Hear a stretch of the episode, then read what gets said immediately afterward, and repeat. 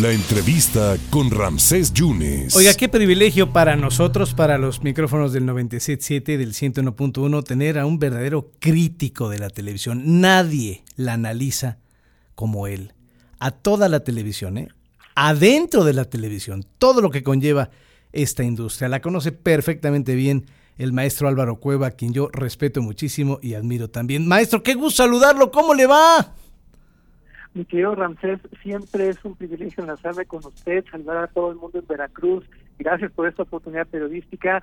Se le quiere, se le admira. Y aquí estoy a sus órdenes. Maestro Cueva, ¿qué lleva atrás todo esto, esta producción de, de Televisa? ¿Es el primer encontronazo entre Netflix, Televisa, Univisión, entre la familia Fernández, entre los abogados? ¿Va a exhibirse o no va a exhibirse el último rey, don Álvaro, hoy a las ocho y media de la noche? Mire, Ramsés, yo estoy muy preocupado porque esto es insólito en la historia de la televisión mexicana, se lo juro. Me he dedicado a estudiarla de pe a pa y lo único que tenemos medianamente parecido fue un intento de censura en 1980 a una telenovela que muchos vimos que se llamaba Colorina y esto era por cuestiones de moralidad. Hoy, en 2022, cuando tenemos un marco legal tan amplio, es insólito, es imperdonable que un viernes antes del estreno a las seis de la tarde, cuando los tribunales están cerrados, cuando no hay manera de que nadie reaccione, aparezca en diferentes instalaciones de Televisa de manera simultánea representantes del Instituto Mexicano de la Propiedad Industrial para reclamar ¿sí? el aseguramiento de esta obra creativa sobre texto de que no se pueden utilizar las palabras Vicente Fernández, Charo de Buentitlán. Así o más ridículo. ¿Por qué le estoy diciendo esto? Yo no estoy tomando partido, no estoy defendiendo ni atacando a nadie. me consta. A nadie. Lo que sucede es que, ojo, si el pretexto es ese, alguien me puede decir en qué parte de las frases el último rey, el hijo del pueblo, dice Vicente o Fernández o Charro de Huentitlán. No, no dice. Ninguna. Si la obra no ha salido al aire, si la obra no ha sido transmitida, ¿por qué quieren impedir que aparezca? ¿Qué hay detrás de esto? Porque, ojo, también, fíjense lo que voy a decir, esto legalmente se llama censura previa y es anticonstitucional y viola muchos tratados internacionales y es siempre 100% aberrante. Yo he tenido el gusto de escribir diccionarios de televisión, he utilizado marcas registradas y sé, porque he sido asesorado por abogados del mismísimo Senado de la República, que sí se pueden utilizar esas palabras. Digamos que todo esto es una jugarreta, un juego sucio para boicotear el producto, para impedir que salga al aire. Ahora, usted me decía muy, muy sabiamente hace rato, bueno, si este es el principio de una guerra contra Netflix. Yo conozco ambas partes, conozco a la gente de Netflix, son muy profesionales, no solo a nivel nacional, a nivel global. Ellos no se andan metiendo con este tipo de cuestiones. Ellos, mejor que nadie, son los que más aplauden la libertad de expresión, los que más celebran que haya diferentes versiones de una misma biografía. Por eso dudo que atrás de esto se encuentren sus intereses por otra producción inspirada en la vida de Vicente Fernández con Jaime Camil que se va a estrenar próximamente en esa plataforma. Todo está muy raro, todo está muy sospechoso y como usted me preguntó, le respondo, sí, se estrena hoy a las 20.30 porque el que nada debe, nada teme.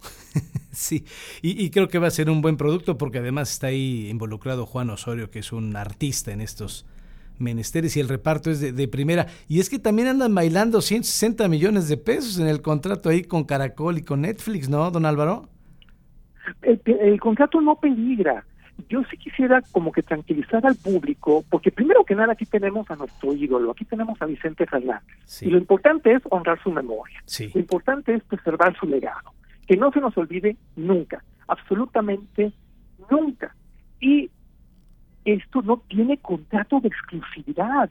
Así como ha habido cualquier cantidad de biografías de Selena, de Solina, o de Jenny Rivera, terminará habiendo 200 de Vicente Fernández, porque son personajes muy amados, muy ricos, muy queridos. Y son del dominio público, son figuras públicas. Por supuesto que se pueden contar estas historias desde diferentes perspectivas, incluso inyectándole situaciones que no es el caso aquí, porque tenemos además un gran libro de Olga Warner, que es una super periodista, orgullo de Latinoamérica, que precisamente por hacer bien su trabajo se ha metido en cualquier cantidad de problemas. Pues sí, hay que preguntarle a los expresidentes, ¿no? Fox y, y, Calderón, ¿no? Por, por lo que está manejando. y, si Olga se metió después de lo de Calderón con Vicente Fernández, debe de ser porque encontró algo valioso en términos periodísticos aquí. Por eso estoy preocupado, porque tal parece que hay como una instancia superior, tal vez macabra, a la que le preocupa aparecer en esta bioserie. Y eso, eso no se vale. No se vale. No se vale porque estamos honrando la memoria de un ídolo de nuestra cultura popular. Sin embargo, causa expectación porque yo creo que va a romper récords de audiencia hoy a las ocho y media el primer capítulo del Último Rey, ¿no? Por todo lo que se está manejando. Ojalá, ojalá que la gente la vea, porque insisto, Vicente Fernández es una figura que necesita ser honrada y aquí hay muchos elementos que tenemos que recuperar como público, como país. Dígame usted, señor Rancés, ¿cuántas producciones ha visto usted en los últimos años que honren la figura del charro mexicano? No, pues no. ¿Cuántas ha visto usted que honren nuestra música vernácula? No, no. ¿Cuántas ha visto usted que celebren a nuestros talentos? Para nada, nos hemos pasado en el narcotráfico, en los asesinatos, en la corrupción, en todo eso. No es posible, de veras, que cuando nosotros queremos recuperar esto, venga la censura. Es que, realmente no no no no no no no me no me no es congruente, perdón. Don Álvaro, muchas gracias y para quitarle 30 segundos más eh, se acaba mi fortuna esa Marte. ¿Le atrapó usted los ricos también lloran esta nueva versión? No, es una versión que se tenía que hacer porque, ojo, ya no estamos hablando nada más de nuestra querida Televisa, estamos hablando de algo que se llama Televisión Univisión, que va a trabajar para todo el mundo de habla hispana. Y ahora que saquen su plataforma VIX, pues definitivamente cuando los mercados internacionales vean los ricos también lloran en una nueva versión, se van a entusiasmar. Esto se tenía que hacer como Disney vuelve a hacer Cenicienta, vuelve a hacer todos sus clásicos, o como se vuelve a hacer Batman. Se tienen que volver a hacer estas historias porque son parte de nuestro imaginario colectivo. Ya el público decidirá si son mejores, peores, pero de que, se, de que son eternas, son eternas. Mi agradecimiento eterno, don Álvaro, de veras, gracias por esto, ¿eh?